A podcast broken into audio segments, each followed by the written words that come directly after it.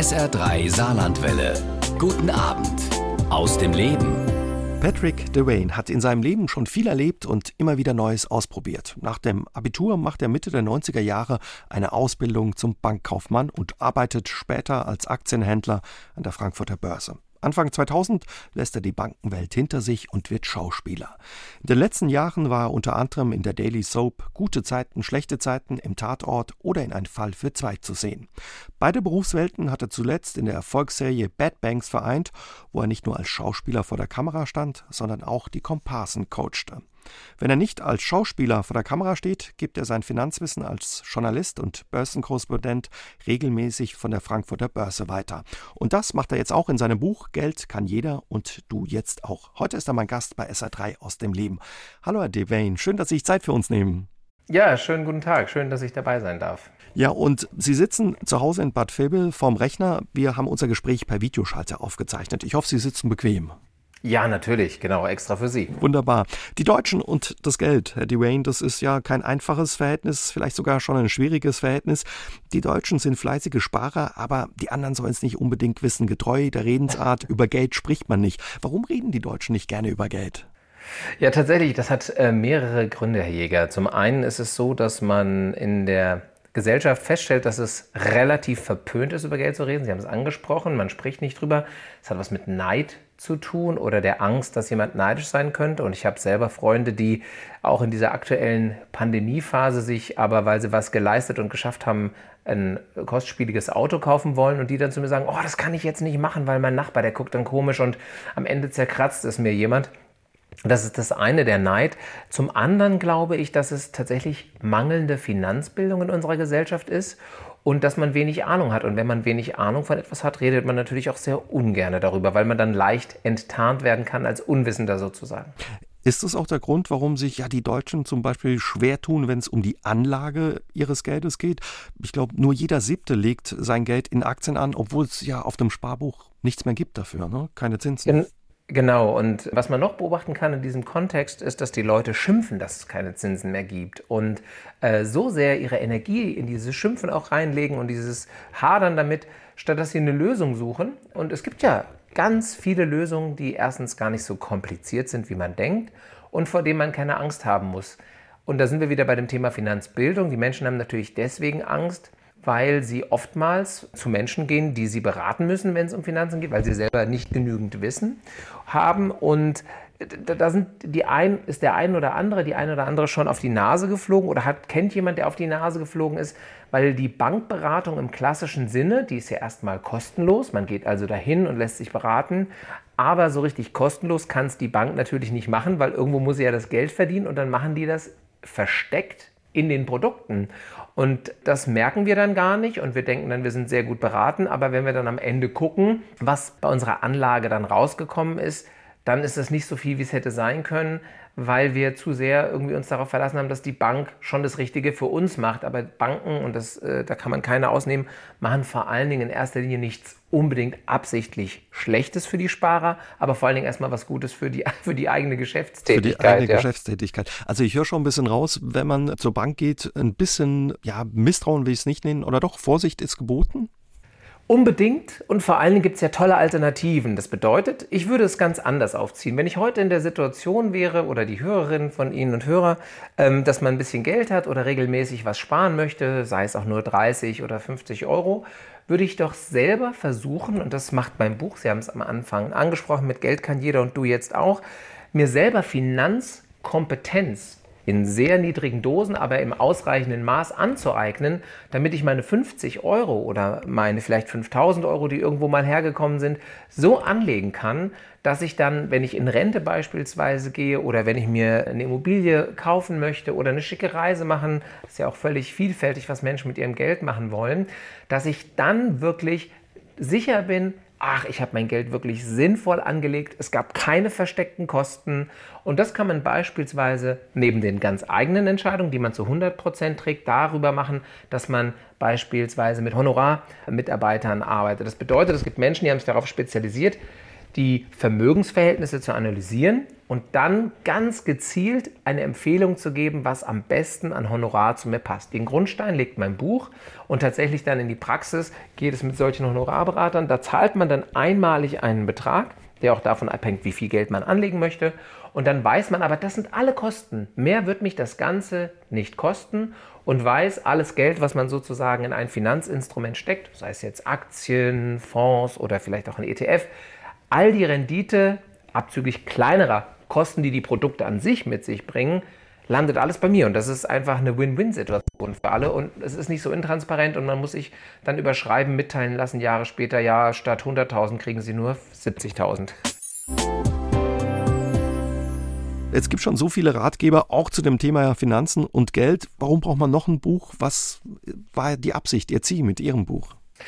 Ja, tatsächlich, es gibt ein relativ breites Angebot, aber die Qualität dieser Ratgeber, auch die Stilistik, ist nicht mehr ganz so zeitgemäß, finde ich. Und ähm, wir leben tatsächlich in der Zeit von Veränderungen und die Menschen wollen mündiger werden, wollen eigene Entscheidungen treffen.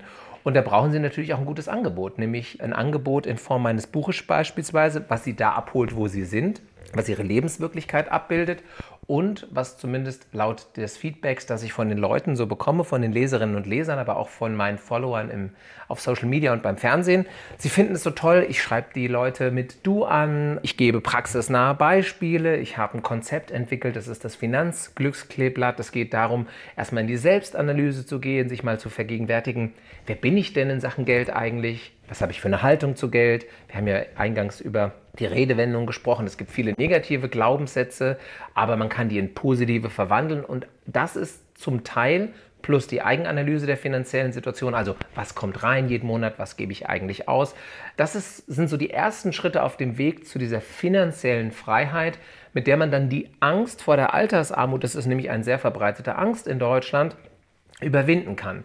Man ist sozusagen vor der Welle, man hat eine Art Kontrolle, man hat alles im Blick und in meinem Buch auf eine sehr leicht verständliche Art und Weise und ich sag mal sehr deutsch sozialisiert. Ja, mein Name, der klingt amerikanisch, das liegt an meinem amerikanischen Papa, wahrscheinlich kommen wir darauf noch zu sprechen, aber ich bin geboren in der Gebrüder Grimm Hanau, bin hier äh, mehrheitlich aufgewachsen und lebe hier in der Nähe von Frankfurt am Main und das Buch hat auch eine ganz klare deutsche Handschrift und es gibt viele tolle Bücher, die aber irgendwie sehr amerikanisch daherkommen oder aus dem Elfenbeinturm und das macht mein Buch nicht, sondern es nimmt die Leserinnen und den Leser einfach ernst. Was würden Sie denn sagen? Sie kennen ja natürlich durch Ihre Arbeit als als Finanzcoach auch und als Finanzexperte viele Menschen. Kann wirklich jeder mit Geld umgehen und sagen wir mal aus einem Euro 100 machen?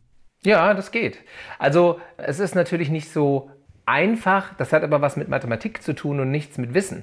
Und die Sache ist, dass wir alle ja mit Geld zu tun haben, zwangsläufig. Wir wohnen alle, wir machen alle ganz gerne Urlaub, wir müssen die täglichen Lebenshaltungskosten bestreiten. Und es ist doch blöd, wenn wir die ganze Zeit denken, oh Gott, wie kriege ich denn das jetzt alles hin? Und das Geld ist schon wieder alle und es ist noch so viel Monat übrig. Wenn wir diese Ängste haben und irgendwie eigentlich immer nur Getriebener dieser ganzen Umstände, sage ich jetzt mal, sind. Und die meisten Leute reagieren dann damit, ich, ich, verdiene auch einfach zu wenig. Ja? Und es ist immer eine Mischung, meiner Erfahrung nach, aus, aus beidem. Man kann natürlich gucken, dass man mehr verdient und dass man bei einem Jobwechsel beispielsweise auch nochmal anders gestärkt in Verhandlungen geht. Da gebe ich beispielsweise in meinem Buch sogar auch ein paar Tipps und Anregungen, vor allen Dingen Frauen, die so die Tendenz haben, sich schlechter zu verkaufen, als sie eigentlich sind. Und das Zweite ist, dass äh, es ein tolles Gefühl ist, wenn man, wenn man sehr genau weiß, was man ausgibt und dann merkt, wo man sparen kann und nicht nur was einspart, sondern dieses Eingesparte dann auch positiv nutzt, um es in etwas zu investieren, um ein Vermögen aufzubauen. Und dann sind wir bei Ihrem Beispiel, dann wird aus einem Euro über einen gewissen Zeitraum natürlich, aber da werden dann auch 100 Euro daraus. Viele sind ja jetzt auch in Kurzarbeit oder ja, verdienen auch nicht so viel und sagen, ich schaffe das gar nicht am Ende des Monats was auf die Seite zu legen. Was können die machen? Genau, für die ist es tatsächlich insgesamt, und das tut mir für jeden Einzelnen leid, eine schwierige und prekäre Situation. Und die sagen dann wahrscheinlich auch zu Recht, ja, der hat ja gut reden, der hat ja auch genug Geld. Das kann ich verstehen aus so einer emotionalen Perspektive, aber tatsächlich gibt es zwei Dinge, die da wichtig sind. Erstens, man muss gucken, ist es wirklich so, dass ich einfach nur nicht hinkomme und wirklich nicht genug habe? Also in diese Analyse wieder gehen. Gibt es hier und da Dinge, die ich einsparen kann? Ich merke das bei meiner Mutter beispielsweise. Ähm, meine Mutter, die ist jetzt kurz vor ihrem 80. Geburtstag und die hat eine Wohnung und eine kleine Rente. Und die hat tatsächlich über mein Buch und über die Gespräche mit mir auch schon im Vorfeld vor dem Buch äh, sozusagen als Recherche gemerkt, wo sie gewisse Einsparpotenziale hat. Ja? Und die hat wirklich nicht viel. Also die Rente beträgt gerade mal so 950 Euro und die Wohnung ist auch nicht groß. Aber die hat tatsächlich gemerkt, dass sie so kleine Geldfresser hat. So Zum Beispiel? Ein Zeitungsabo. Ne? Die hatte so ein Zeitungsabo von etwas oder eine ASB-Mitgliedschaft, wo sie gesagt hatte, als sie das vor 35 Jahren abgeschlossen hat, ja, das mache ich aus so einem ethisch-moralischen Aspekt heraus, ich will den ASB unterstützen. Super. Und jetzt hat sie aber gemerkt, dass sie das Geld einsparen kann und selber dadurch besser leben, weil die Lebenshaltungskosten nehmen ja eher zu, die Miete ist auch ein bisschen teurer geworden und da musste sie einfach Sachen einsparen. Und ich sag mal, klar hat sie dem ASB in dem Fall gegenüber ein kleines schlechtes Gewissen gehabt, aber sie hat ja jahrelang gezahlt, das machen manche nicht, die viel mehr Geld haben. Also hat sie das, und das hat sie dann auch irgendwie ganz gut für sich äh, sortieren können. Das fand ich sehr spannend. Und tatsächlich bei Menschen, die gerade ganz wenig Geld haben oder auch in Kurzarbeit sind, die haben es davon gesprochen, ich hoffe, dass das eine endliche Zeitspanne ist. Und mein Ansatz mit der Finanzbildung ist der, dass ich sage, hey, guck mal, jetzt hast du nur 65 Prozent deines Geldes, kommst du damit zurecht? In meinem Bekannten- und Freundeskreis, wo tatsächlich auch relativ viele, ich bin ja selber Schauspieler, also es sind ganz viele davon betroffen oder direkt auf Hartz IV gefallen, also ganz schlimme Situationen teilweise. Da stellen die Leute dann fest, oh, sie kommen damit zurecht oder eben nicht so gut und suchen sich ein zweites Standbein beispielsweise. Und in Situationen, und dieses Bewusstsein, dafür ist die aktuelle Zeit super, das Bewusstsein wird geschärft, dass sie sagen, okay, wenn es mal wieder besser läuft, muss ich tatsächlich von dem Geld, was ich verdiene, unbedingt was zurücklegen und was sparen, damit ich dann in schlechten Zeiten auch was zum Verzehren habe sozusagen. Aber wenn ich wirklich wenig habe und dann geht's nicht, oder was sagen Sie? Ja, wenn sie ganz wenig haben, geht es natürlich nicht. Und dann ist unser Staat gefragt tatsächlich. Also äh, er macht das hier und da mit guten Ansätzen. Ich sage mal, die Grundrente ist im Prinzip eine gute Idee. Jetzt muss man sich dann über die Gegenfinanzierung unterhalten und solche Dinge. Aber im Prinzip versucht der Staat das ja auch. Auch mit so Diskussionen über ähm, bedingungslose Grundeinkommen, wenngleich ich davon noch nicht überzeugt bin. Aber wir müssen tatsächlich so, so es muss so von unterschiedlichen Richtungen kommen. Also wir müssen ähm, als Person, die wir wenig Geld haben, und ich hatte selber wenig Geld, ich habe selber als äh, Teenager mit meiner Mutter von Sozialhilfe gelebt, also es war ganz schlimm und wir mussten alles zurückzahlen, als wir dann wieder ein bisschen mehr Geld hatten. Aber tatsächlich mussten wir da auch erfinderisch werden. Und wir sind natürlich auf die Hilfe des Staates angewiesen, eben, dass es Kurzarbeitergeld gibt oder soziale Unterstützung. Da leben wir hier in Deutschland ja tatsächlich in einem Land, wenngleich es uns schwerfällt und Schicksale sind, aber wo es uns noch besser geht als anderen. Und das finde ich zumindest hier und da immer mal tröstlich. Herr Dwayne, Sie haben als Finanzcoach Kontakt zu Menschen, die viel Geld haben.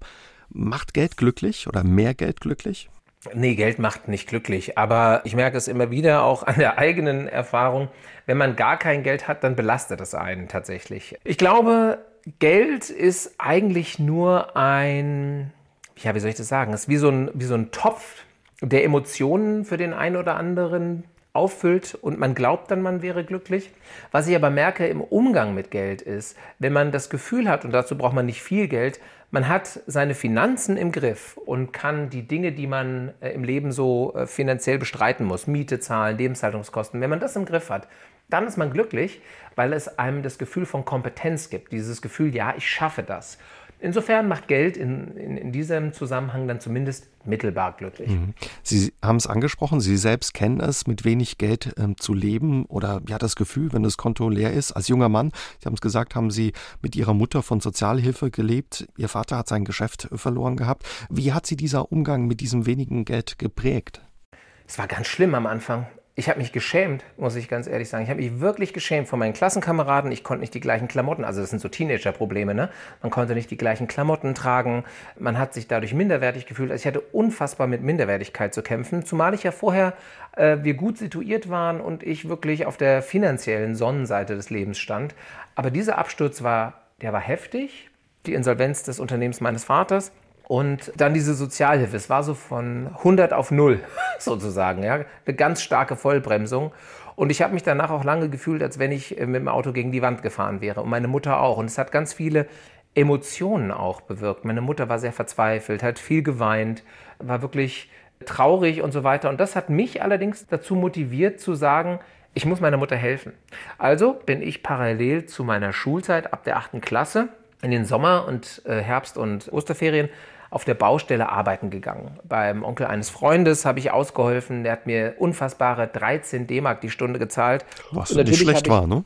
Nee, das war super, das war super. Und man hat auch das Leben kennengelernt. Also nicht nur das Geld, das Geld, sondern ich habe ich hab, ich hab mit unterschiedlichen Menschen, mit unterschiedlichen Migrationsgeschichten zusammengearbeitet, mit Spaniern, mit Portugiesen, mit Türken, mit sogenannten Ossis und habe deren ganze Weltsicht äh, kennengelernt und auch menschlich hat mir das ganz viel gegeben. Plus, ich kam mal so aus meinem finanziellen Elfenbeinturm als Kind so ein bisschen raus. Die Erfahrung, was man tun muss für Geld auch wahrscheinlich dann einfach. Das auch, ja. Dann habe ich Medikamente für die Apotheke ausgeliefert, habe Fernseher in den dritten Stock geschleppt. Also ich habe immer auch körperlich gearbeitet und habe gemerkt, wie gut sich selbst verdientes Geld aber anfühlt und habe natürlich am Anfang als Teenager viel auch konsumiert, teilweise aber auch meine Mutter finanziell unterstützt ähm, und der was abgegeben. Und das war, das war ein gutes Gefühl. Insofern hat auch Geld wieder glücklich gemacht, weil ich habe es ihr gegeben und konnte damit ihren Schmerz lindern. War das auch Antrieb dieser Erfahrung, keine Kohle zu haben, zu sagen, ich will reich werden oder mehr Geld haben, dann eine Lehre bei der Bank zu machen? Ja, das war auf jeden Fall auch ein, ein Punkt. Bei mir war das als Teenager so, meine Mutter hat auch immer gesagt, wenn du Schauspieler werden willst, dann geh doch auf eine Schauspielschule, aber da war tatsächlich das Geld nicht da und auch nicht das Know-how. Also so nach dem Motto, wie funktioniert das, wie bewerbe ich mich, was muss ich eigentlich für Voraussetzungen mitbringen. Anders war es dann beim Thema Bank, deswegen auch dann die Bankausbildung, weil der Schwiegervater, mein Schwiegervater, also der Vater meiner Frau, damals Freundin, der war in der Bank engagiert und hat mir dann gleich so ein bisschen den Weg gewiesen, zumindest im theoretischen, indem er sagte, naja, wenn du in der Bank ein bisschen mehr Geld verdienen möchtest, musst du entweder in die Kredit, ins Kreditgeschäft wechseln oder ins Wertpapiergeschäft, in den Wertpapierhandel. Und da ich mit 15 ein Börsenspiel zufällig bei meiner ortsansässigen Sparkasse gewonnen hatte, habe ich dann gesagt, ne, dann habe ich doch äh, Aktien. Das finde ich irgendwie spannend und da bilde ich mich dann mal weiter. So kam das. Sie waren dann später auch wirklich an der Frankfurter Börse, eine Zeit lang auch in New York an der Wall Street. Wie war es auf einmal, wenn man diese Erfahrung hatte, keine Kohle, kein Geld zu haben, ja, so riesige Summen da an der Börse zu bewegen? Ja, die, also diese, diese Summen für die Banken, ich habe unter anderem ja für die Deutsche Bank gearbeitet, zu bewegen, aber auch später im, äh, zu Lehman-Krisenzeiten für eine amerikanische Adresse.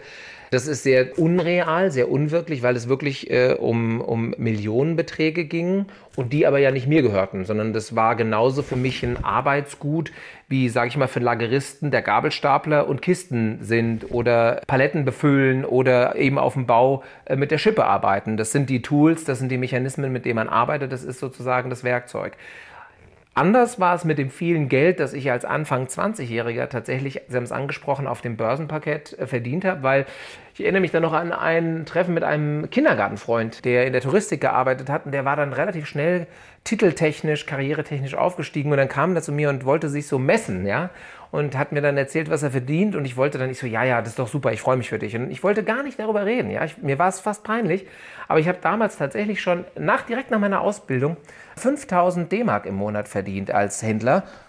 Unglaublich, ich war gerade mal 22 Jahre alt, also es war unverschämt, und ich habe dann aber tatsächlich ja auch meine Mutter immer noch unterstützt. Ne? Also das hat ja nie aufgehört. Und ähm, deswegen konnte ich ein gutes Gewissen haben. Aber ich habe gemerkt, dass er richtig enttäuscht war. Und dann habe ich ihm aber gesagt, du pass auf, wenn du möchtest, ich kann dir auch ein paar Tipps geben. So wie du, was du mit deinem Geld machen musst. Es ging damals eigentlich schon los, dass ich auch so das Gefühl hatte, ich würde gerne Leuten helfen, weil ich es auch so ein Privileg empfunden habe, dass ich Wissen habe, so direkt an der Quelle arbeite, ja, aber auch gleichzeitig so ein bisschen wie Robin Hood den Leuten Hilfe geben wollte, dass sie das auch erreichen, weil ich ja gemerkt habe, ich bin jetzt auch kein Einstein, äh, rein intellektuell, dass es gar nicht so kompliziert ist und dass es vor allen Dingen mit der Angst der Leute zu tun hat, warum sie das alles gar nicht machen. Klar, die Angst, die geht natürlich auch weg, wenn man mehr weiß. Hat ja dieses Geld, diese 5000 Mark damals ihr Leben irgendwie verändert oder wie haben sie es geschafft, auf dem Teppich zu bleiben? Ja, also äh, laut meiner Frau gab es auch Phasen, vor allen Dingen als ich dann von der Bank zu gute Zeiten, schlechte Zeiten gegangen bin, da habe ich schon die Bodenhaftung verloren. Das lag aber eigentlich bei mir, wenn ich ehrlich bin, weniger an dem Geld, weil ich war ja kein Fußballprofi, kein Cristiano Ronaldo oder so. Bei mir hatte das was damit zu tun mit meinem Selbstwertgefühl. Also mich hatte tatsächlich meine Teenagerzeit sehr geprägt und ich hatte ein relativ geringes Selbstwertgefühl und habe erst gedacht, ich könnte das mit dem Geld irgendwie kompensieren, was nicht geklappt hat. Und dann habe ich das mit der Schauspielerei nochmal aufgegriffen und das war ja auch sehr erfolgreich, aber auch dieser Ruhm für 15 Minuten, so nenne ich den mal, der hat mich nicht glücklich gemacht. Und ich habe dann tatsächlich gemerkt, nee, es geht für mich im Leben nicht um Geld, es geht nicht um Ruhm, es geht um Authentizität. und darum zu, herauszufinden, wer man ist. Und um das zu wissen, musste ich meinen Vater in Amerika finden, weil ich adoptiert wurde. Und habe dann glücklicherweise diese Erfahrung machen dürfen und diese Bekanntschaft. Und das hat tatsächlich ein Happy End gegeben. Und dadurch konnte ich dann letzten Endes meine eigene Familie gründen. Also ich habe dann meine langjährige Freundin geheiratet und wir haben jetzt drei Kinder und leben hier jetzt in sehr beschaulichen Verhältnissen. Und ich möchte gerne etwas von dem, was mir zuteil wurde, weitergeben. Nicht nur an meine Familie, meine Kinder, sondern auch durch das Buch an andere Menschen. Sie haben schon gesagt, als Sie Ihren Freund da getroffen haben aus der Reisebranche und gemerkt haben, Mensch, der weiß eigentlich auch nicht so viel mit seinem Geld anzufangen oder mit Geld umzugehen. Da fehlt einfach Wissen bei vielen von uns, wenn es um Geld oder um Aktien geht. Warum tun sich, glauben Sie, äh, die Deutschen so schwer, ihr Geld in Aktien anzulegen oder schrecken davor zurück? Ja, wir die Deutschen, sage ich mal, waren ja verwöhnt äh, durch die Idee, dass sie ihr Geld aufs Sparbuch legen und dann wird es einfach mehr. Tatsächlich ist auch da schon ein kleiner Haken, denn es gab ja auch früher schon die Inflation. Und wenn die Inflation höher ist prozentual als die Zinsen auf dem Sparbuch, und das war auch in den Jahren 1963 bis 2003 schon immer mal der Fall. Ne? Seit 2003 haben wir ja tendenziell niedrigere Zinsen. Aber auch in der Zeit davor gab es das, hat man real negative Zinsen gehabt. Das bedeutet eine Geldentwertung auch, obwohl es Zinsen gab und die Zahl größer war. Das muss man den Leuten erklären. Das verstehen die schon oft nicht. Und dann gab es natürlich auch durch diese Sache Anfang des Jahrtausends mit der Deutschen Telekom und dieser Volksaktie und dem, da ist auch viel Vertrauen verspielt worden in Form von dem Finanzinstrument Aktien auf der einen Seite. Haben viele auch Geld verloren, die sich getraut hatten, in Aktien ja, zu genau. investieren. Genau. Richtig, aber nicht, weil sie sich getraut haben, in Aktien zu investieren, sondern auch da wieder, weil sie nicht genügend Wissen hatten, wie man, wie man das richtig macht. Und dann sind sie zur Bank gegangen, dann hat ihnen ein Berater gesagt, ja, ja, machen Sie das mal, das ist ja gut, der Manfred Krug empfiehlt die auch, den können wir ja alle aus dem Fernsehen. und dann haben sie das gemacht und in diesem guten Glauben. Aber Wissen hatten die Leute damals nur sehr, sehr wenig. Und heute, und das ist das Tolle, wir sehen ja auch heute, prosperierende Depoteröffnung beschäftigen sich die Leute damit. Sie kaufen Bücher wie meins, fangen an, sich wirklich eigenes Wissen drauf zu schaffen, damit man ihnen eben nicht ein X für ein U vormachen kann und investieren dann ihr Geld, weil sie wissen, es gibt doch gar keine Alternative. Das ist wie Klimawandel. Man kann ihn leugnen, aber es gibt ihn trotzdem und man muss dann Dinge ergreifen, damit man das Ganze irgendwie bewältigt. Und so ist es mit Finanzen eigentlich im Grunde auch. Was würden Sie sagen? Was sollte jeder über Aktien wissen? Also erstmal sollte jeder wissen, was eine Aktie grundlegend ist, nämlich dass es ein Anteil an einem Unternehmen ist. Also man nennt das in der Fachsprache, es ist ein Sachwert. Ja? Und das Geld, was man investiert, steckt man dann in ein Unternehmen und ist dann Anteilseigner mit einem kleinen Anteil an dem Unternehmen. Egal ob Adidas oder RWE oder Volkswagen beispielsweise, um nur einige zu nennen aus dem berühmtesten Index in Deutschland, dem DAX. Oder halt irgendwelche Nach- ich sag mal, Nachwuchsunternehmungen aus der Wasserstoffbranche beispielsweise, weil wir ja feststellen, der Green Deal, der sogenannte der EU, beinhaltet auch eine sogenannte Wasserstoffstrategie. Und wenn wir uns überlegen, dass wir da partizipieren wollen und denken, das ist eine zukunftsträchtige Branche, kann man auch da einen gewissen Anteil, immer nur kleine Anteile, da in Aktien investieren. Grundlegend bin ich aber ein großer Freund von Aktienkörben, also den sogenannten ETFs oder auch Aktienfonds. Das sind zwei unterschiedliche Instrumente. Das eine ist von Fondsmanagern aktiv gemanagt. Die kümmern sich also um die Zusammensetzung dieses Aktienkorbes. Und das andere sind feste Aktienkörbe, diese ETFs, die einfach nur einen Index wie beispielsweise den DAX abbilden. Und dann investiert man nicht nur in eine Aktie, sondern in 30 und würde beispielsweise so was Schlimmes, Kriminelles wie im Fall Wirecard umgehen, weil dann nur eine Aktie von 30 betroffen ist und dann würde sich das finanziell gar nicht so schlimm ausmachen, wie wenn ich direkt in Wirecard investiert hätte. Muss ich da immer Kurse tracken oder die ja, Börsennachrichten verfolgen? Gar nicht. Also das äh, können Sie natürlich, wenn es Ihr Hobby ist oder Sie Spaß daran haben und ich, es gibt immer mehr Leute, deren Hobby das wird. Aber Sie können auch mit in homöopathischen Dosen eine Stunde im Jahr damit verbringen, nämlich eine Stunde, wo Sie für Ihre Steuererklärung mal gucken, wie hat sich mein Depot eigentlich entwickelt und dann können Sie sich eigentlich äh, entspannt wieder anderen Dingen widmen, die Sie gerne machen. Wichtig ist, Sie müssen regelmäßig sparen. Das bedeutet, monatlich einen Betrag finden, den Sie entbehren und sparen und zurücklegen können und dann in einen solchen ETF investieren. Das ist ein sehr günstiges Finanzinstrument. Und die Statistik der letzten Jahre hat es gezeigt, dass die Renditen im Durchschnitt trotz Corona und Pandemie etc. sich so sehen lassen können, dass sie viel rentierlicher und gleichzeitig sicherer sind, wenn man das, wie gesagt, das Kapital weit streut auf mehrere Aktien, als irgendwelche ähm, Sparbücher, wo man de facto Geld verliert. Das ist kein Risiko, so ein Sparbuch, sondern das ist eine Gewissheit, da wird Geld verbrannt. Wie machen Sie es? Gemischt.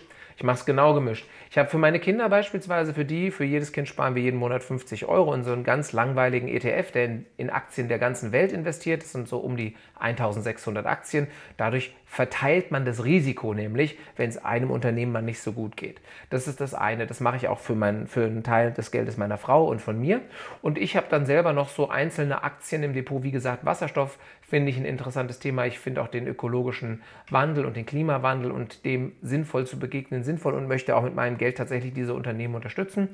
Und ähm, da sind dann überdurchschnittliche Renditen zu erzielen. Allerdings, das muss man auch sagen, werden nicht alle Unternehmen übrig bleiben.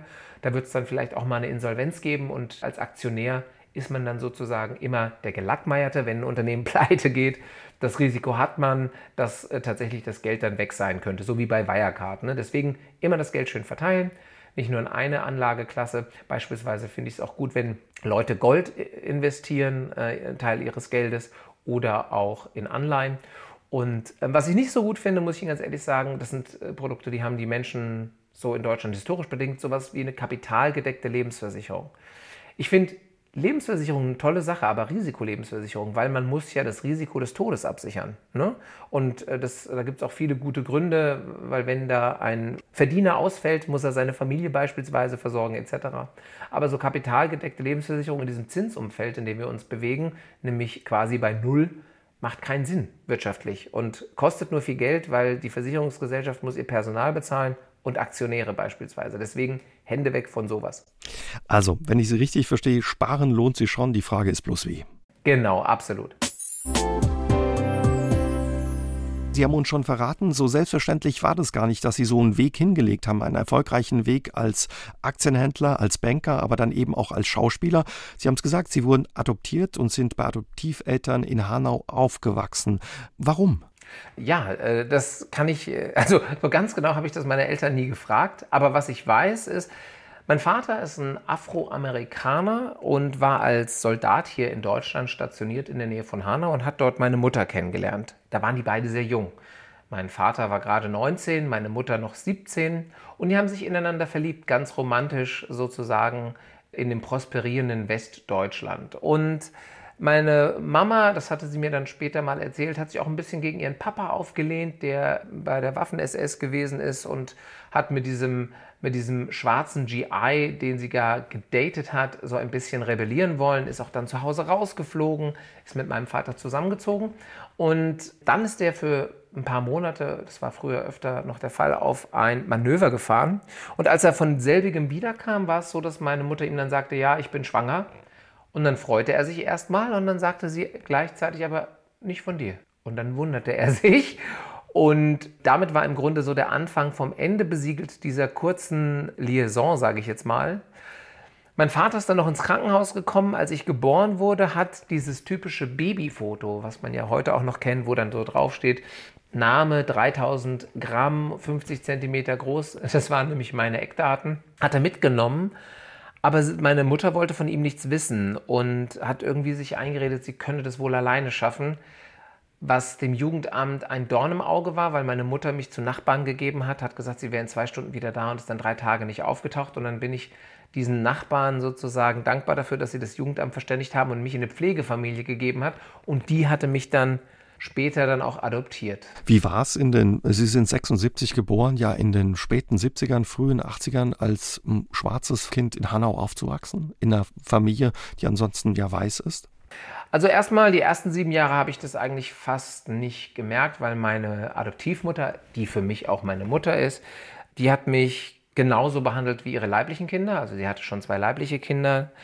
Und das habe ich gar nicht gemerkt. Also ich habe mich immer geliebt gefühlt. Blöderweise hat sie mir mit sieben dann, an meinem siebten Geburtstag, weil sich dann doch meine Fragen, warum habe ich eigentlich braune Haut und ihr nicht, gemehrt hatten, mir dann gesagt, woher das kam. Und sie muss das auf so eine Art und Weise gemacht haben, dass das ein, das Gefühl hinterlassen hat, dass sie nicht meine Mutter ist. Auch emotional nicht. Und als Siebenjähriger habe ich das nicht verstanden. Sie hat sozusagen meine Welt äh, in, in die Tonne getreten, obwohl sie es gar nicht böse gemeint hat. Aber ich war damit komplett überfordert und da ging dann eigentlich bei mir so, ging so los, dass ich meine eigenen Dämonen entwickelte und mich nicht mehr geliebt gefühlt habe, abgelehnt, abgestoßen. Es hat sich auch diese Ablehnung äh, trotz vieler guter Wendungen in meinem Leben, wir hatten ja schon ein bisschen darüber gesprochen, auch, dass ich meinen Vater in Amerika gefunden habe und so weiter. Aber das zog sich lange wie so ein roter Faden durch mein Leben, dass ich ein Problem mit Ablehnung hatte, tatsächlich, was daher rührt. War das auch der Grund, dass Sie dann irgendwann, ja, als Teenager oder später mit Anfang 20 oder ja, es war noch später, Ende 20, sich auf die Suche nach Ihren Wurzeln gemacht haben, ähm, ja, Ihren Vater gesucht haben und auch Ihre leibliche Mutter?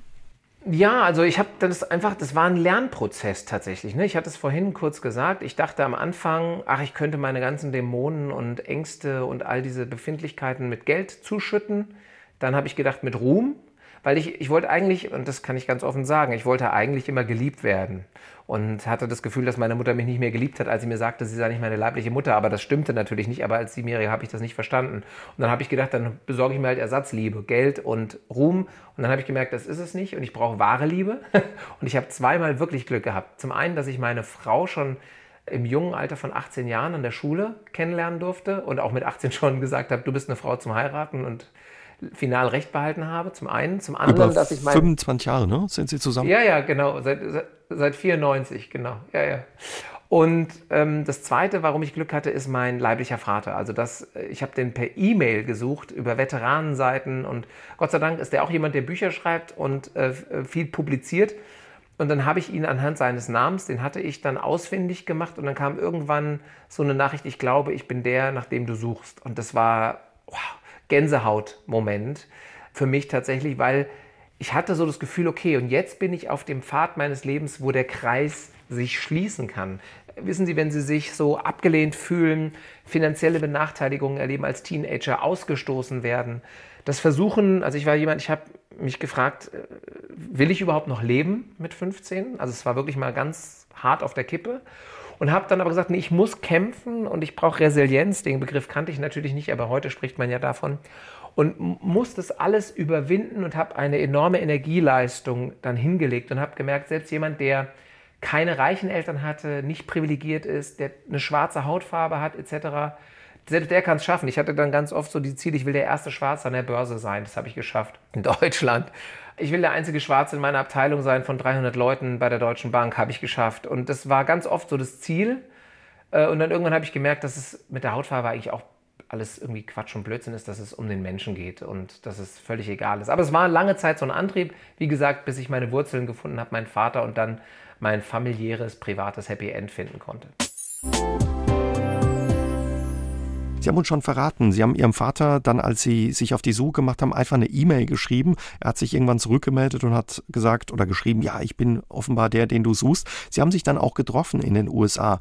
Wie war das? Nehmen Sie uns mal mit zu dieser ersten Begegnung? Es war sehr lustig. Also äh, vor dem Treffen haben wir natürlich telefoniert und man fragt sich dann immer, ist der jetzt wirklich der? Und, und er hat sich auch gefragt, ist das jetzt wirklich mein Sohn? Das ist ja, ne, da taucht so jemand nach 28 Jahren plötzlich auf. Also ich war damals 28.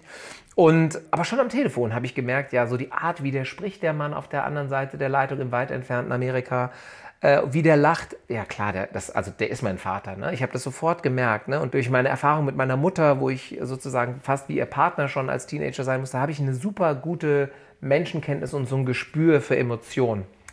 Und dann konkreterweise, als wir uns dann verabredet hatten, dass wir uns treffen, ich bin dann nach New York geflogen. Er war in Lakehurst stationiert damals, da wo der Graf Zeppelin explodierte und das war so lustig. Er hat mich dann in seiner weißen Ausgehuniform äh, abgeholt. Er ist Militärpfarrer äh, dann mittlerweile ge geworden, hat auch da über das Militär seinen Doktor in Theologie machen dürfen, also ein gebildeter, toller Mann. Und ich kam mit meinem, damals gab es noch keine Handys mit Kamera, ich kam da mit meinem, mit meinem Camcorder da den, die Gangway runter und dann standen wir wie so zwei Cowboys. Er mit der Kamera, ich mit der Kamera uns gegenüber. Und wir wollten erstmal diesen magischen Moment für uns beide festhalten und das war, allein das hat man schon wieder gesehen, ja klar, die sind äh, aus demselben Holz geschnitzt. Und das war echt spannend und dann natürlich war es echt erstmal so diese Fahrt im Auto vom Flughafen zu seinem Haus, das war komisch, ne? zu denken, okay, ich sitze jetzt hier auf dem Beifahrersitz, das ist mein Vater, ich war sehr müde, äh, es war spät abends, ich hatte Jetlag und, und so die Hoffnung, wie wird das sein? Äh, ist es nur jetzt ein Abtasten? Muss ich irgendwas Besonderes erfüllen, mich qualifizieren, damit er mich als Sohn annimmt. Äh, machen wir einen Test, wie machen wir das? Und dann war das auch sehr sachlich die ersten Jahre. Also zwischendrin immer emotional auch und, und freundlich und nett und zugewandt. Aber natürlich habe ich auch ein paar Vorwürfe gehabt. So von wegen, warum hast du. du nicht gesucht, warum ja. Hast, warum hast du nicht gesucht? Ne? Zumal ich dann später herausfand, dass seine Mutter auch gesagt hat, als sie mich als Baby auf dem Foto gesehen hat: Na klar, es ist dein Sohn. So. Also die ersten Jahre, ich sag mal so zwischen 2005 und 2011, war es ein bisschen so wie mit jemand, ja, wie, wie beim kleinen Prinz und dem Fuchsen. Man muss sich erst annähern, um sich kennenzulernen und dann diese Dinge zu überwinden. Also auch da musste ich wieder Sachen überwinden. Und dann war ich mit unserem erstgeborenen Sohn, Lenny, 2012 bei ihm. Und da ging es dann los, dass es menschelte. Also so richtig. Er war vorher nicht unmenschlich, bitte nicht falsch verstehen. Aber es war so, es war noch so in dieser Abtastsituation. Und er hat ja auch eine eigene Familie und auch mein, meine Geschwister da drüben, die müssten sich auch erstmal an mich gewöhnen oder an den Gedanken. Also das ist ja auch, ich merke das ja selber, wenn heute jemand an der Tür klingelt und sagt, ich bin dein Sohn oder deine Tochter, würde ich jetzt auch erstmal komisch gucken. Aber das war dann super mit meinem kleinen Sohn, ähm, weil dann haben wir so ein bisschen so, so ein America-Feeling nochmal aufgebaut und Familie und mein Vater und auch seine Frau, die waren da sehr herzlich und wohlwollend. Und dann intensivierte sich das mehr und mehr und der Austausch war regelmäßiger. Also wir haben uns jährlich besucht, entweder bin ich hingefahren oder er ist hergekommen. Und es mündete dann darin, dass 2015 meine Frau und ich dann mittlerweile schon das dritte Kind hatten und dann nochmal kirchlich geheiratet haben. Und mein Vater hat dann einen Teil der Trauung vollzogen, der Zeremonie als Geistlicher. Und das war ganz toll. Und spätestens da war alles Eis in allen Familienstrukturen. Bei meiner Familie hier, bei meiner Adoptivfamilie, bei ähm, meiner Schwiegerfamilie etc. war alles Eis gebrochen und wir waren richtig eine große Familie ganz bunt gemischt und es war ganz toll. Also ein Happy End. Trotz alledem erlauben Sie mir die Frage, wenn, ja, wie Sie sagen, auf einmal jemand anruft und schreibt, ich bin dein Sohn und man sich dann trifft, klar, da fehlen auch über 20, 25 Jahre, macht man da trotzdem einen Test oder gab es da keinen Zweifel bei Ihnen beiden? Achso, doch, nee, wir haben einen Test gemacht. Ja klar, den haben wir auch gleich gemacht. Ähm, nur für mich war es schon klar. Also für mich wäre es auch klar gewesen, wenn das nicht gewesen wäre. Hm. Trotzdem hätten wir dann den Test gemacht, ne? aber ähm, den macht man einfach nur so als, als, als Backup. Also man, man merkt das schon, wenn man Empathie in sich trägt und, und ein Gespür für Menschen hat. Wie hat sich das auf Ihr Leben ausgewirkt, dass Sie ja jetzt quasi Ihre Wurzeln gefunden haben, Ihren Vater? Ja, das war, ist eine sehr spannende Frage. Und zwar müssen Sie sich das so vorstellen, seit meinem siebten Geburtstag war ich wie so ein Eisbär auf so einer Scholle im Meer und um ihn herum schmilzt alles. Und durch das Finden meines Vaters ist es eigentlich wieder ganz solide geworden und viel solider als vorher. Also dadurch, dass ich meinen Vater gefunden habe, habe ich eigentlich mich selber gefunden und entdeckt und zugelassen und akzeptiert. Und wenn man das als Mensch kann, dann glaube ich, kann man auch die großen Dinge des Lebens anpacken und die, die Herausforderungen sich denen stellen. Und ich hatte dann das Glück, dann zu sagen, ich habe immer noch meine Freundin, die habe ich dann geheiratet, ne? Und wir haben eine Familie gegründet, eine eigene.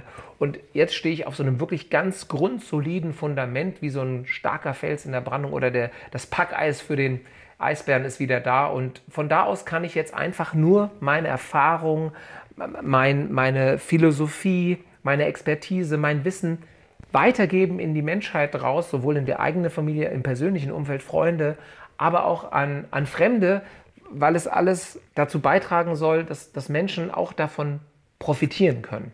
Und es muss nicht jeder durch diese emotionalen Höhen und Tiefen gehen, die ich teilweise erlebt habe, sondern er kann sagen, hey, da ist einer gewesen, Patrick Dwayne, der hat ganz schön viel mitmachen müssen und ich pick mir mal ein bisschen bei denen die Rosinen raus, weil ich stelle die den Menschen gerne zur Verfügung.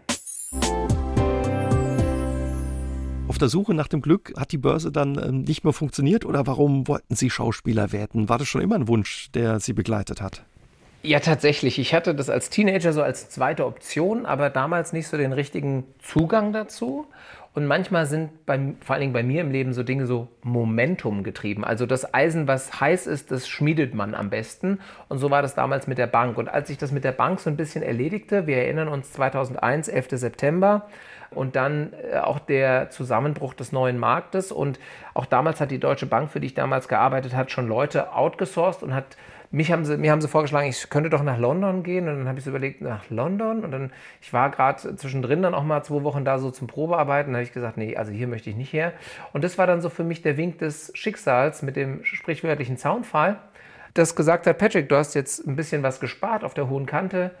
Jetzt geh doch nochmal nach Amerika, mach eine Schauspielausbildung und jetzt versuch doch nochmal deinen Traum mit der Schauspielerei da irgendwie umzusetzen. Parallel habe ich Musik gemacht Und ich war dann in Los Angeles an der Schauspielschule noch gar nicht lange da, ein paar Monate, und dann rief, rief das Telefon äh, von gute Zeiten, schlechte Zeiten quasi bei mir an und sagte, er hat so nicht Lust, irgendwie mal zu einem Casting zu kommen. Und dann war ich bei einem Casting und habe einen Tag mitgespielt. Bin dann zwischenzeitlich von Los Angeles nach Australien an die Schauspielschule gewechselt, weil ein Freund von mir damals da studiert hat, mein bester Freund, und ich gesagt habe, oh, ich will jetzt auch mal studieren. Dann haben wir ein Musikvideo da gedreht und dann hat äh, GZSZ quasi die UFA, die Produktionsfirma, angerufen und gesagt, wir machen jetzt noch ein Casting für eine Hauptrolle und Musik. Es gibt also auch einen Plattenvertrag. Und dann wurde ich da eingeladen und tatsächlich, ich wurde am Ende derjenige, der den Plattenvertrag und die Rolle in dieser Serie bekam. Und äh, da hat sich dann auch nochmal einiges geändert. Über 100 Folgen waren Sie dabei in dieser Daily Soap damals, gute Zeiten, schlechten Zeiten. Ähm, Sie sprechen es an, Sie haben auch eine Platte mit Dieter Bohlen gemacht.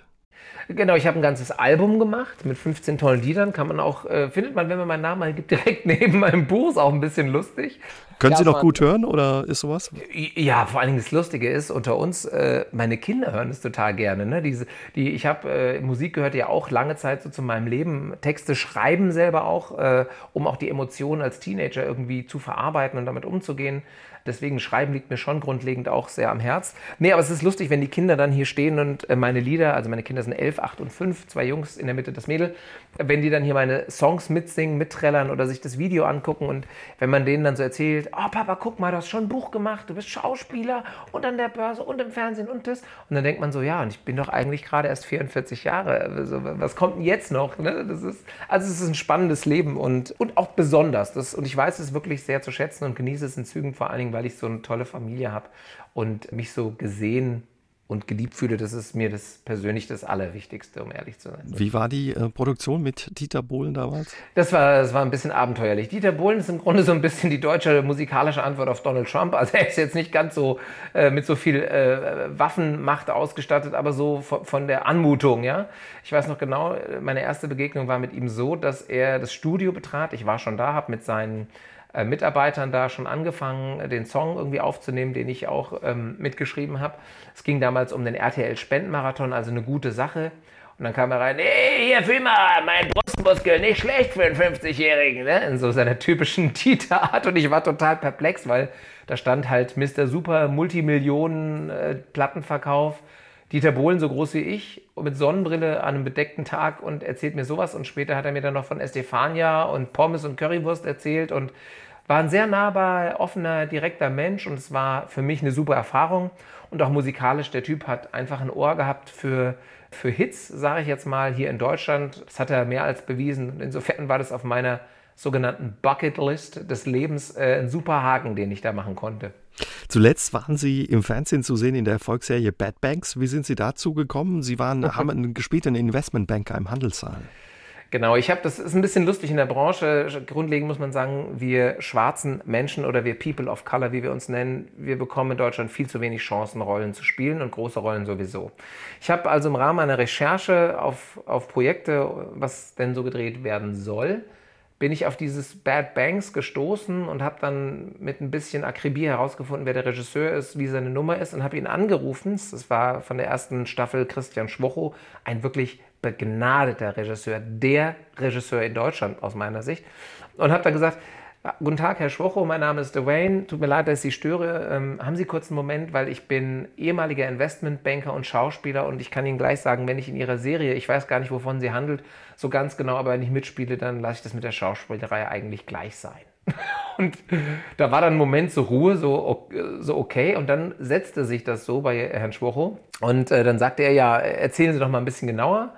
Und lassen Sie uns doch mal hier treffen. Ich bin gerade im Schnitt von meinem Film Paula, kommen Sie mal nach Potsdam. Und dann bin ich tatsächlich nach Potsdam und dann haben wir uns persönlich getroffen und dann hat er auch gemerkt, der Typ erzählt keinen Quatsch. Äh, wie viele Schauspieler leider das erzählen, um an eine Rolle zu kommen. Die nehmen da ja kein Blatt vor den Mund. Das muss man ja leider auch sagen.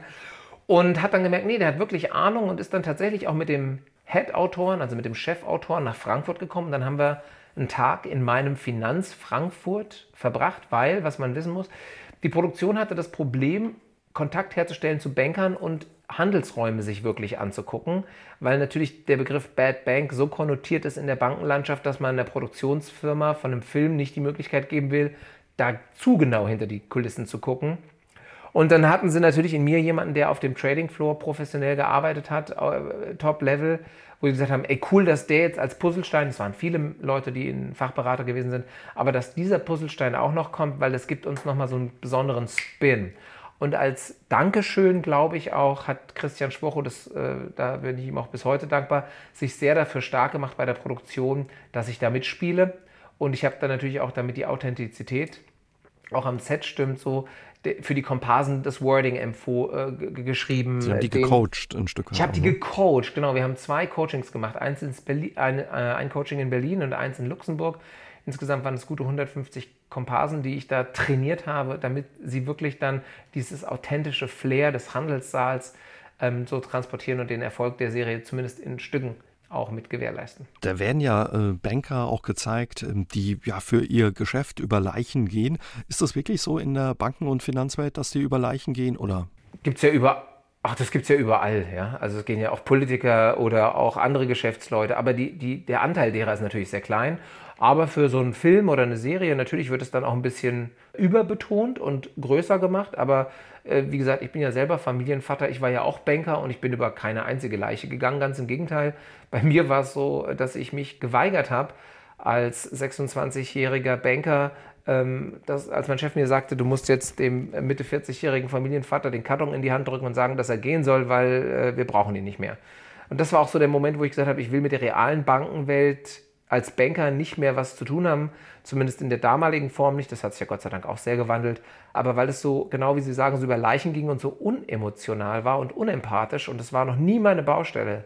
Dieses ganze Testosteron strotzende Männergehabe, was eigentlich auch nur ein Verstecken war, äh, im Grunde so, ja.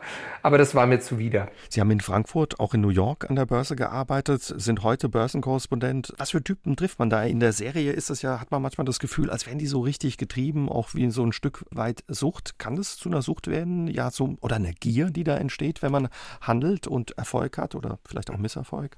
Natürlich, äh, das kann es absolut werden. Und ähm, jetzt als, mein, als Journalist von der Aktionär TV, die wir da die Schalten für Welt machen, ist es so, dass man einen anderen Blick nochmal darauf bekommt, einen journalistischeren Blick, der mir auch schon immer sehr gut gefallen hat, äh, diese Perspektive einzunehmen. Aber ja, na klar, als Banker spielen Gier eine Rolle und heute, ähnlich wie bei dem Charakter Jana Likam in der Serie Bad Banks, dieses Selbstoptimierung, dieser Zwang.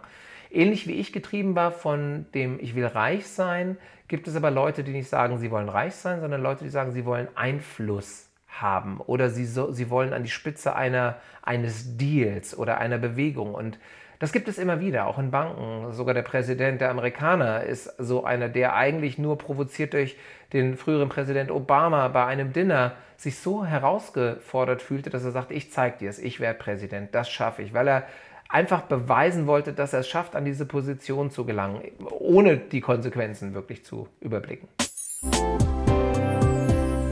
Sie haben vorhin gesagt, als schwarzer Schauspieler ist es nicht immer leicht, in Deutschland eine Rolle zu bekommen. Wenn Ihre Hautfarbe bei der Besetzung von Rollen ein Problem ist, was sagt man Ihnen dann da und wie erklärt man Ihnen, ja, dass Sie die Rolle nicht bekommen? Ja, ganz unterschiedlich. Wir brauchen hier keinen Schwarzen, wir brauchen keinen Mulatten. Ich kann meinem Zuschauer nicht erklären, warum du schwarz bist und gleichzeitig der Schwiegersohn. Dazu mal die Realität. Meine Schwiegermutter ist weiß, meine Schwiegermutter ist 70 Jahre alt und meine Schwiegermutter hat, seit sie mich seit meinem 18. Lebensjahr kennt, nie gesagt, oh Gott, du bist ja schwarz. Äh, das will ich aber jetzt nicht für meine Tochter. Auch nicht sowas gedacht, sondern sie hat sich gefragt, ist der der Richtige für meine Tochter? Ist der lieb zu meiner Tochter? Liebt er meine Tochter? Und finde ich den netten Typen. Und so sollte man es, glaube ich, auch machen, grundlegend. Und ich finde auch, dass da draußen relativ viele, verzeihen Sie mir den Ausdruck, Arschlöcher rumlaufen, aber mit ihrer Hautfarbe hat das eigentlich überhaupt nichts zu tun. Genauso wenig mit ihrer sexuellen Orientierung oder mit ihrem Glauben, sondern es hat was mit ihrem, ja, mit dem, was sie so denken, wie die Welt richtig oder nicht richtig ist, zu tun, dass meine Meinung dann zu ihnen vielleicht nicht ganz so positiv ist. Nee, aber um nochmal auf die Rollenbesetzung zu kommen, es gibt einfach zu viele Menschen, in den entsch entscheidenden Stellen immer noch, immer noch im deutschen Fernsehen, die blonde, blauäugige Menschen sehen wollen und äh, sich da nicht öffnen, weil die Lebenswirklichkeit ist doch schon eine ganz andere. Die Lebenswirklichkeit ist, ich wohne wie gesagt in der Nähe von Frankfurt am Main, dass in ähm, den Grundschulklassen 65 Prozent der Menschen, die da sitzen, eine Migrationsgeschichte haben, die trotzdem Deutsch sprechen, die trotzdem erfolgreich sein möchten, gesehen, geliebt, alles, was man so als Mensch halt eben möchte und dass die einen tierischen Hals haben, inklusive ihrer Eltern und ich, nicht nur als Schauspieler, sondern auch als Mensch, dass sie nicht repräsentiert sind. Sichtbarkeit. Im Leben geht es um Sichtbarkeit. Und wir müssen, was die Schauspielerei betrifft und das fiktionale Fernsehen, wir müssen einfach andere Geschichten erzählen. Und zwar deswegen, damit auch die Leute, die mich nicht treffen, aber wissen, wie so jemand, in Anführungszeichen, wenn wir mal in so Kategorien und Clustern denken, wie so jemand tickt. Und dann stellen die fest, ui, der ist ja schwarz, Schauspieler, Finanzfachmann, Bestsellerautor, alles in einem. Das gibt es also. Das ist also kein Märchen, sondern ist die Realität. Und diese Realität möchte ich abgebildet haben. Und es gibt so viele tolle, spannende Realitäten von Menschen mit Migrationsgeschichte, die es wirklich verdient haben, in unserem Fernsehen abgebildet zu werden, dass es eigentlich eine Schande ist und die Leute, die sich dagegen verwehren, dass die sich wirklich schämen sollten. Und wie reagieren die Leute in den Produktionsfirmen oder an verantwortlicher Stelle, wenn sie ihnen das sagen? Ich habe leider nicht so viel Gelegenheit, Ihnen das zu sagen, weshalb ich tatsächlich darüber nachdenke, in die Politik zu gehen. Das oft, sind oft so politisch getriebene Dinge. Und Intendanten, man kommt an die Leute auch gar nicht ran. Ähm, wird gar nicht Leute, erst eingeladen, oder? Na, ach ja, also ich bin mal gespannt. Ich bin jetzt Ende des Monats bei den Medientagen in München, da werden wir das auch thematisieren. Weil insgesamt in den Medien, natürlich sehen wir bei sowas wie Frühstücksfernsehen oder auch in Redaktionen ähm, und Formaten wie dem ihrigen, dass man sich da ein bisschen mehr öffnet als im fiktionalen Bereich. Aber auch da, es ist unheimlich schwer. Ne? Sie müssen sich das folgendermaßen vorstellen. Wir führen jetzt ein Interview, ich bin Ihnen super dankbar, finde es toll. Die Leute hoffentlich hören eine tolle, spannende Geschichte von einem Menschen. Aber es gibt auch immer noch da Redaktionen, die unheimlich viele Vorbehalte haben. Ja, ach, weiß ich nicht, Finanzen und Schwarz und oh nee, das ist alles irgendwie too much. Und es überfordert die Leute. Sie lassen sich nicht ein, sie sind nicht neugierig. Und ähm, da kommt man dann selbst mit so einem Argument, aber der Typ ist Bestsellerautor irgendwie nicht weiter, weil die Menschen so ignorant sind. Und die ist tatsächlich hier und da doch noch weiter verbreitet, als wir uns das wünschen würden. Sie gehen auch ganz offen damit um, dass Sie sagen, von der Schauspielerei alleine könnte ich nicht leben. Wie schwierig ist es für Schauspieler in Deutschland, äh, ja, von der Schauspielerei zu leben?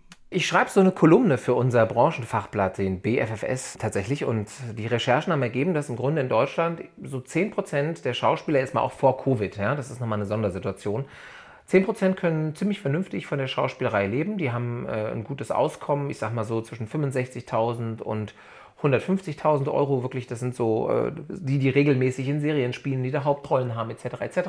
Auch wenn man für Netflix-Projekte angesprochen wird, da bekommt man 1.000 Euro an einem Drehtag und so, das ist schon gut. Aber die breite Mehrheit, 65% der Schauspielerinnen und Schauspieler, arbeiten in ihrem Job vor der Kamera leider nur zwischen zwei und zehn Tagen im Jahr. Das bedeutet zwischen zwei und 20.000 Euro Einkommen und da brauchen sie dann andere Sachen. Oftmals ist es was Artverwandtes. Viele Schauspielkollegen sind auch noch als Sprecher, Synchronsprecher in der Werbung unterwegs oder ähm, machen irgendwelche äh, Imagefilme oder sowas und können dadurch ihr Gehalt aufbessern.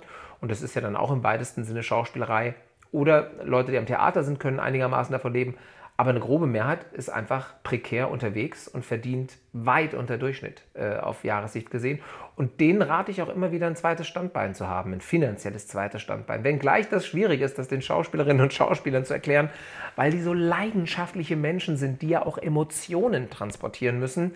Und das steht manchmal der nüchternen Sachlichkeit und der Notwendigkeit der Erkenntnis, dass man von was anderem als von der Schauspielerei lebt, ein bisschen im Weg leider. Sie haben das gemacht, sich ein zweites Standbein aufgebaut oder sogar mehrere Standbeine. Sie haben gesagt, klar, Sie sind Autor mit Ihrem aktuellen Buch, aber eben auch als Finanzjournalist an der Börse unterwegs. Wie wird das gesehen und beäugt in der Schauspielbranche?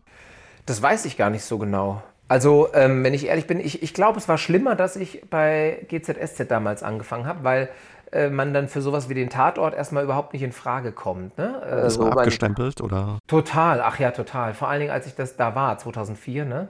Ähm, das hat sich im Laufe der Zeit auch ein bisschen geändert, aber ich habe noch keine Hauptrollen in den großen Formaten bekommen, sondern immer nur sichtbare Nebenrollen, nenne ich das jetzt mal. Wobei die auch lustig waren. Aber Sie müssen sich das so vorstellen, ich meine, ich spreche ja jetzt akzentfrei Deutsch, ja, wen wundert's? Aber ich werde oft auch so besetzt, dass ich dann so den Amerikaner geben muss und so tun muss, als wenn ich auch ein bisschen stupid wäre in die Kopf.